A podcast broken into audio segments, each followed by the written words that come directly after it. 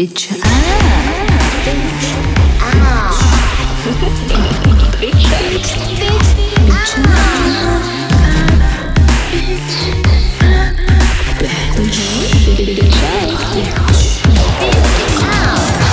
表酱，表酱。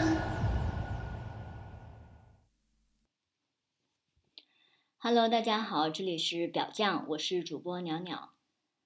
最近我读了方刚老师的《乱伦研究》这本书，呃，这是很多年前一位节目嘉宾送给我的，然后一直放在书架上没有翻开。我先谢谢这位朋友。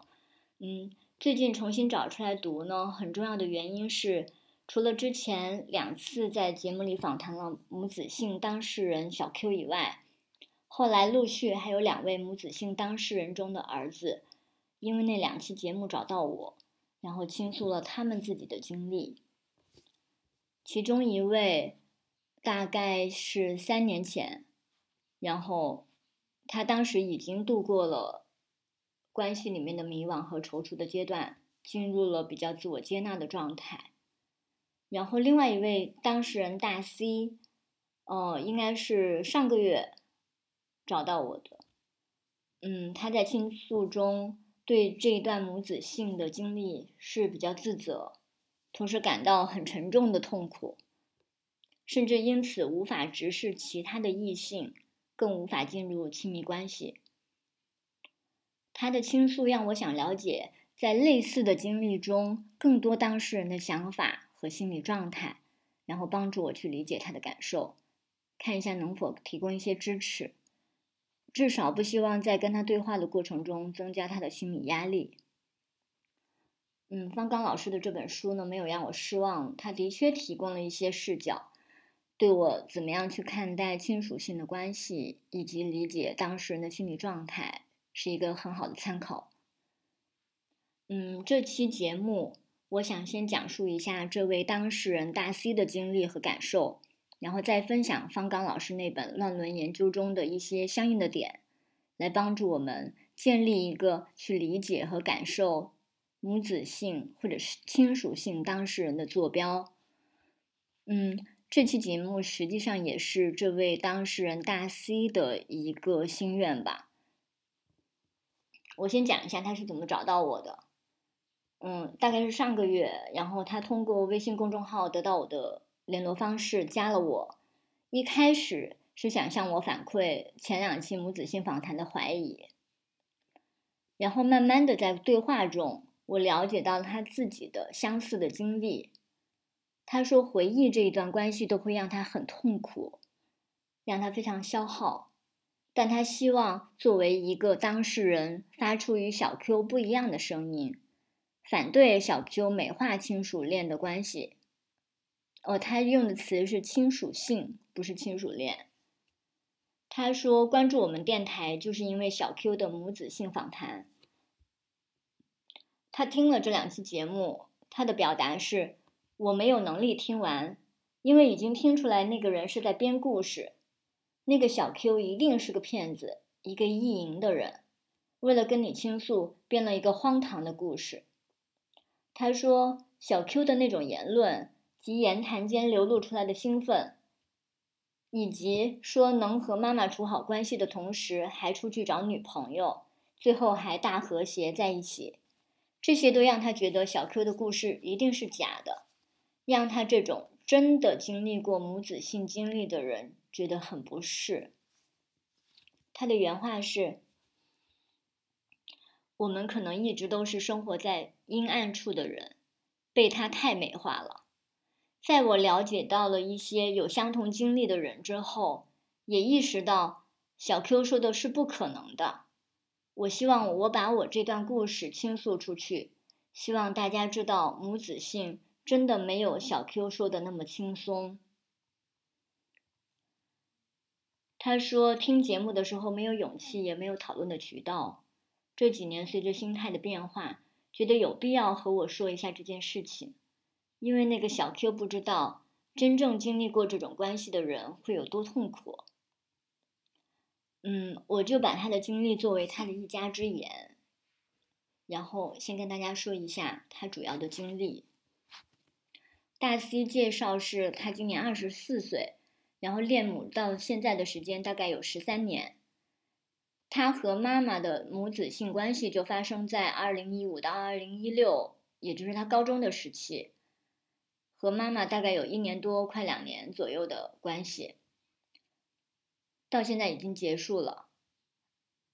他甚至很少回家，很少跟妈妈接触，但是这段关系让他有一种发自心底的自卑感，很难进入亲密关系，甚至无法和同龄女性正常交流。出门遇到女生都会低着头，不敢看她们，这已经成为他心理上的一个很大的负担和痛苦。大 C 的家在一个略封闭的小县城，爸爸常年在外工作，即使在家也是早出晚归。然后妈妈是一位县医院的护士，平时家里就他们两个人。回想他和妈妈的关系，他的形容是。妈妈一直在掌控他。一方面，他对其他女性没有兴趣；另外一方面，妈妈以各种理由不准他找其他的女友，要他以学习为重。上大学的时候，有次假期没回家，妈妈会直接跑到宿舍看他在干什么。然后，如果离家太远或者很久不联系，妈妈会哭会闹。小时候家里条件不好。只有一间卧室，后来哪怕搬了新房，也只有主卧有空调，所以他在五年级才和父母分床睡，六年级到初中、高中的夏天还跟父母睡一间房。那时候没有性别的概念，妈妈是护士，最喜欢说的就是儿子浑身上下哪里他没见过。爸爸不在家的时候，他和妈妈洗澡都在一起洗。他帮妈妈搓背，搓到快上高中。妈妈是外科护士，平时就是帮病人做割包皮手术之前的背皮。直到他十四岁，洗澡的时候，妈妈还会帮他翻开包皮洗包皮垢。可能在妈妈看来这非常正常，因为天天见，见怪不怪了。然后妈妈平时要求他在学校里每天经历的事情，事无巨细的说给他听。大 C 的房间，妈妈想进就进，写过的日记也会被翻开，以至于他后来都不敢写日记。他跟妈妈的关系最早是从初中开始，他第一次接触到色情网站，点进去，第一篇看到的就是母子乱伦的小说。他说当时给他非常大的震撼，在那之前他是完全没有过这个想法的。后来一发不可收拾，原来是什么题材都看，但是慢慢的，后来就只看母子乱伦的小说了。虽然上学很紧张，流量也很紧张，但他用手机下载了很多不伦小说，晚上写作业或在被窝里面看，慢慢的就开始对妈妈有非分之想，而且长期看这样的作品，一直处在信息茧房里。他以为那样做是可以的。另外一方面，他和爸爸的关系很疏远，他甚至不会叫爸爸，而是叫他老东西。也许因为爸爸在他的成长中大部分是缺席的，妈妈和他似乎都对爸爸有一些怨言，妈妈还会拉着他一起说爸爸。他说：“大概是十四岁那天，那年，爸爸回来给了他一张内存卡，随口说是他捡到的，让他拿去用。他打开，没想到里面是三部 AV，还有一些女性的裸照，给他非常大的心灵的震动。他把这个理解为是爸爸对他做性教育，但是至今都想不明白爸爸为什么要以这种方式来教他。”他们关系疏远，可能不方便开口，觉得他年纪到了，怕他不懂事，但他从来没有去问过。他和妈妈第一次是高一的暑假，他和妈妈看完电视在床上聊天，妈妈很喜欢聊她小时候的事情，说她多可爱、多聪明，发生过什么样的趣事。那天关完电视，躺在一起聊天，他就借着说：“小时候你是母母乳喂养长大的，那时候就喜欢摸妈妈的奶，还问他要不要再感受一次。”然后就抓着他的手解开扣子摸上去了，他被亲了一下，脑袋一热，然后就发生了。第二天，他说他跟妈妈的关系就变了，有变化，有心结。妈妈一直嘱咐他别让爸爸知道。大 C 说他其实一点也开心不起来。冷处理了一段时间，在他和妈妈存在的这个母子性关系的这两年，性生活并不多，总共大概是十来次，都是假期爸爸不在的时候，或者是高考结束和妈妈去旅行的时候，他在这个过程中感到妈妈是很恋子的。因为一方面很辛苦，一个人带着他送他上学、陪读、送饭；另外一方面跟爸爸的关系不好，整天吵架要离婚。爸爸比较强势，会家暴；妈妈会比较强势，会家暴爸爸。有一次用刀把爸爸砍伤，去了医院缝针。爸爸比较软弱，会妈妈会拉着他一起说爸爸。以至于他很长一段时间都不能喊他爸爸这个称呼。他觉得妈妈一直把他当成儿子，又当成丈夫，他是在家里面顶替了爸爸的这个位置。在上中学的时候，不管是母亲节还是情人节，都会给妈妈带礼物，而爸爸在他妈妈过生日的时候都不会做表示。有一次，妈妈好几次在爸爸面前说：“儿子不愧是妈妈的小情人”这类的话，搞得他很脸红，不敢看爸爸。但他觉得有一段时间的确有恋爱的感觉，可同时对他来说也有一些不利的影响，比如成绩下降了，后来没有考上二幺幺。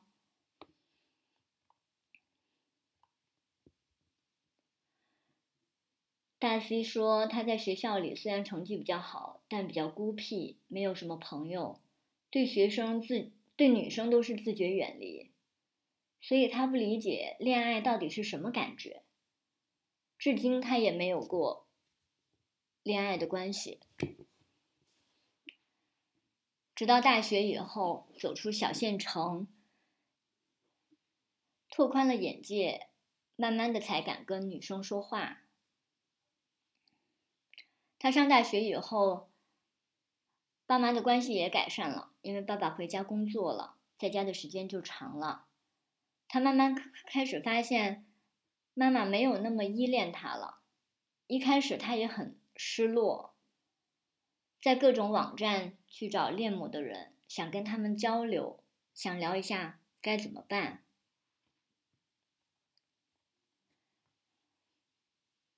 后来他在学校里面参加了一些社团，有了新的社交关系，也看微博上的一些什么情感博主。他意识到不可能永远和妈妈在一起。他的原话是：“父母他们回归正常关系了，我也要找自己的生活去了。”所以后来大二到大四的暑假，能不回家就不回家。嗯，去了一些城市实习，去了偏远地区支教，但他慢慢发现，虽然已经能够离开原生家庭，能够独立，但他的恋母情节一点都没有减弱，直到现在都没有谈过女朋友，平时性欲的解决都是靠自慰，只有看母子乱伦的色情作品才能有感觉，有兴奋。会喜欢在各种网站找恋母的人向他们倾诉，但大多数的人都不是真心想听，他们只会说想要看他和妈妈的照片。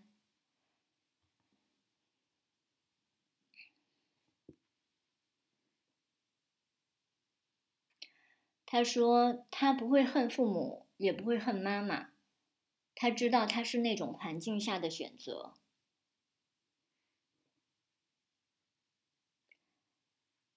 妈妈非常传统，不会想着出轨、约炮，利用自己的孩子，可能隐秘又安全。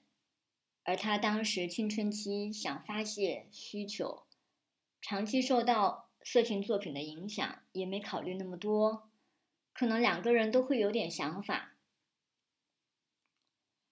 他偷偷拿妈妈的内衣看母子乱伦的 AV，妈妈其实也知道。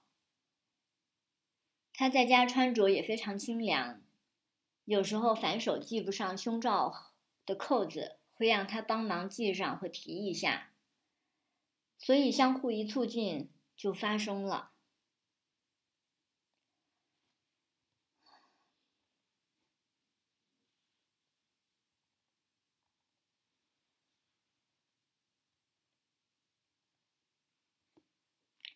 他说：“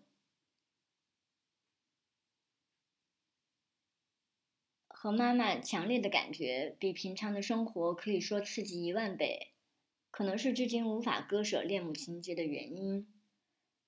他现在已经不会再和妈妈发生关系或对她有想法，但性幻想对象已经转换成了一个有母亲为原型的完美女性。”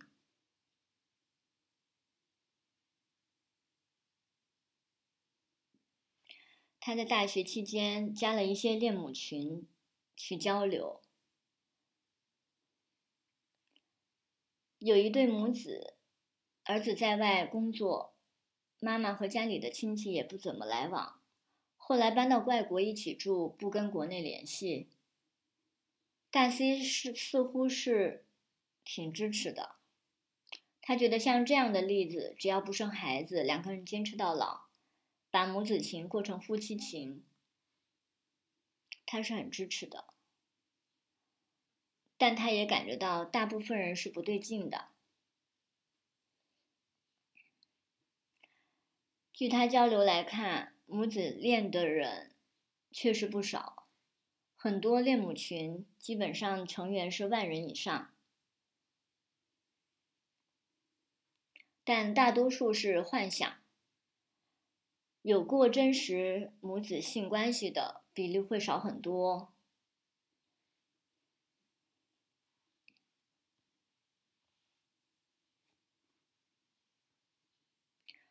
他说，他抽离开和妈妈的关系以后，发现没有那种情人感觉的爱之后的失落感、顿挫感，但他真的不希望再有人走这条路了。他一直都有非常强的负罪感，但至少妈妈当时不是完全不愿意，所以他的负罪感会少一些。他说，关系已经回不到完全单纯的母子关系了，但一直在维持一个平衡中。他也不计划找对象。未来可能会一直单身。他在他的讲述中，其实偶尔会出现一些矛盾，比如说，他说自己不计划找对象，但有的时候他又会精神振作一些，说：“哦，我在慢慢的处理过去的一些创伤，然后可能过去的已经过去了，然后要慢慢的找回自己。”想办法降低心理创伤对现在生活的影响。大 C 的这一个经历，我印象深刻的有两点。第一点是他对这段经历带有非常深的自卑和痛苦，用他的话来说是造成了心理创伤。他把这段关系的影响形容为笼罩着我的一片阴云、阴影。一朵乌云。这的确跟小 Q 传达出来的那种轻松、愉悦，甚至自豪的情绪是有很大的不同的。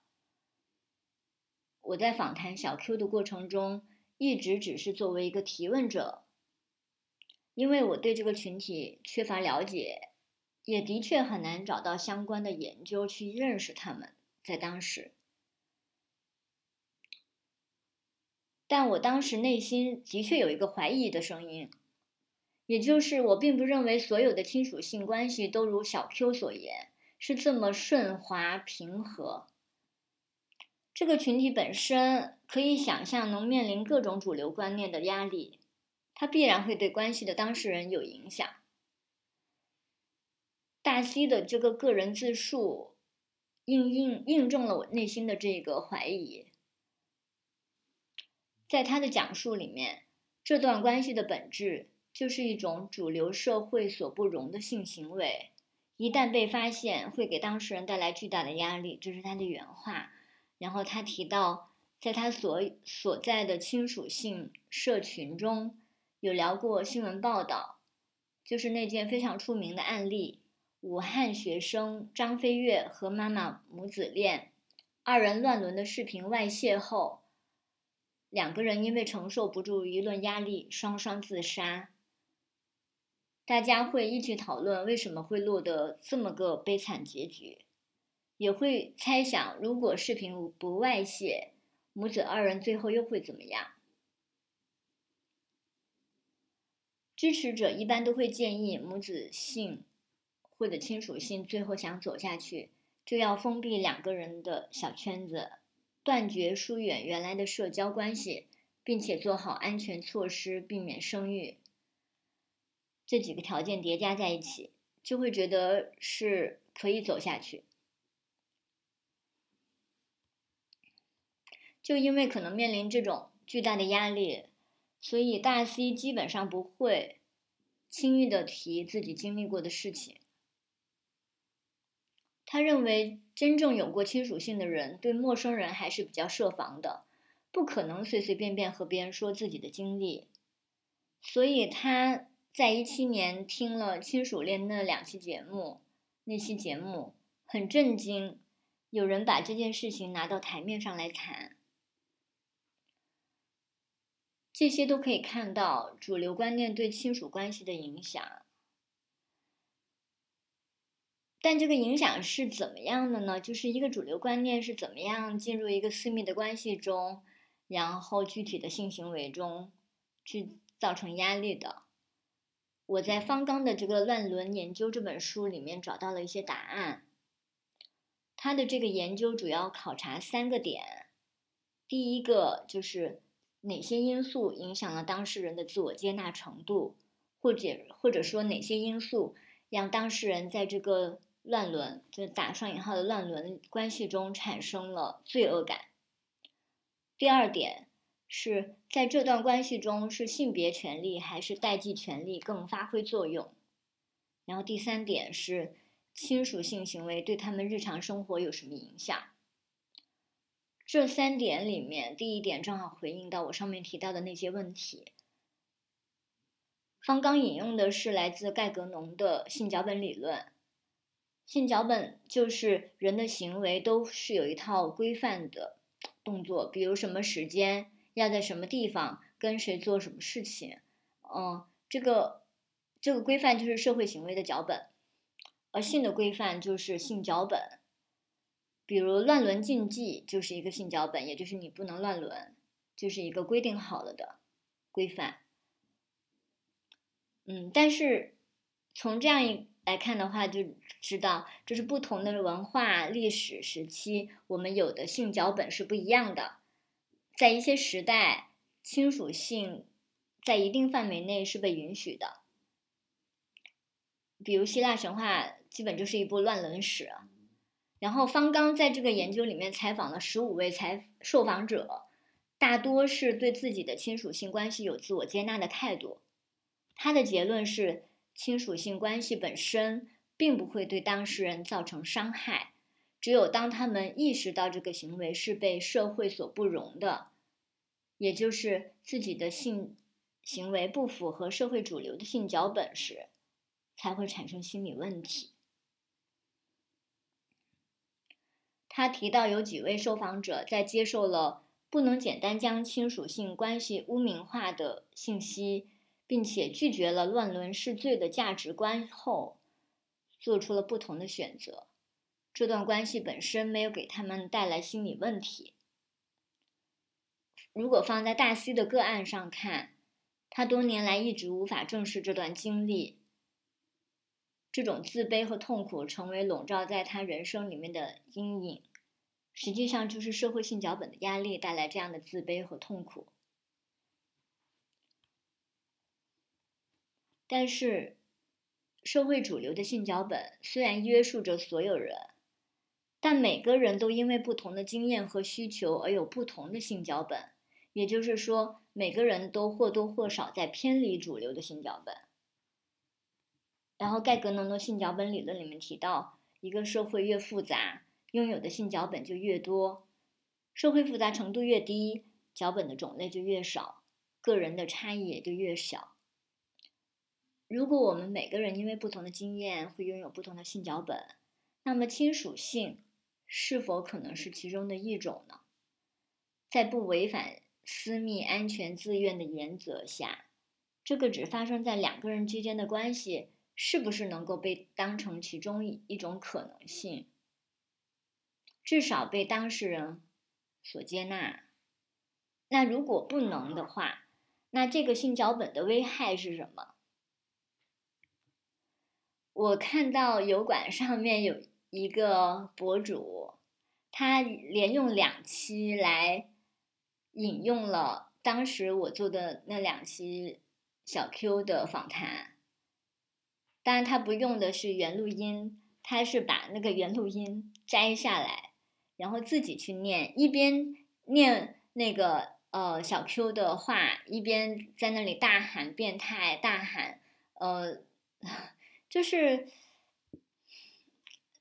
但在他的那期节目里，这那两期节目里面我我觉得他除了猎奇，呃，除了用这个东西来赚流量，然后除了呃，就是喊出那些所有人可能心里面呃都很容易喊出来的，就是变态啊什么这一些啊评判以外，我看不出来他到底是为什么要反对，然后。这这个的危害又在哪里？为什么他感觉到这个这么的危险？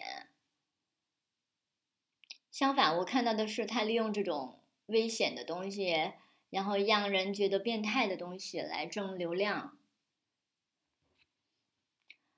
大 C 他现在仍然认为自己是恋母的，所以他无法跟其他人建立亲密的互动。因为这种恋母的情节仍然是让他感觉到羞愧和自卑。他在做心理咨询的过程中，咨询师给他的建议是：在你的性幻想里，是一个完美女性，一个接纳你、承载你的一个成熟的女性而已，并不只是你妈妈的一个幻想。所以那有什么关系呢？我请你去接纳她。接纳这个幻象，同时把它可以当成你的一个秘密。我们每个人都有秘密，不需要所有的秘密都向伴侣去敞开。我可以在享受亲密互动、亲密关系的同时，依然保有我的秘密，因为我是一个独立的成年人。我很认同这位心理咨询师给他的这一个开导。就是在在至少在这个已经发生的这个事情里面，他把它作为自己的一段过去，去接纳，然后慢慢的走出他在这段事情里面的一些创伤和压力，然后能够继续去拥有新的生活，这对他来说，我觉得是值得尝试的。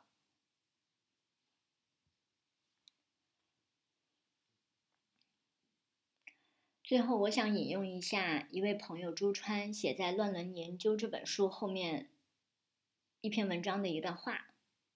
他是这样说的：无论是乱伦者，还是天体爱好者、换偶者，他们的性观念也许和大多数人没有什么不同，因为大多数人的价值观是难以定性、更难以定量的。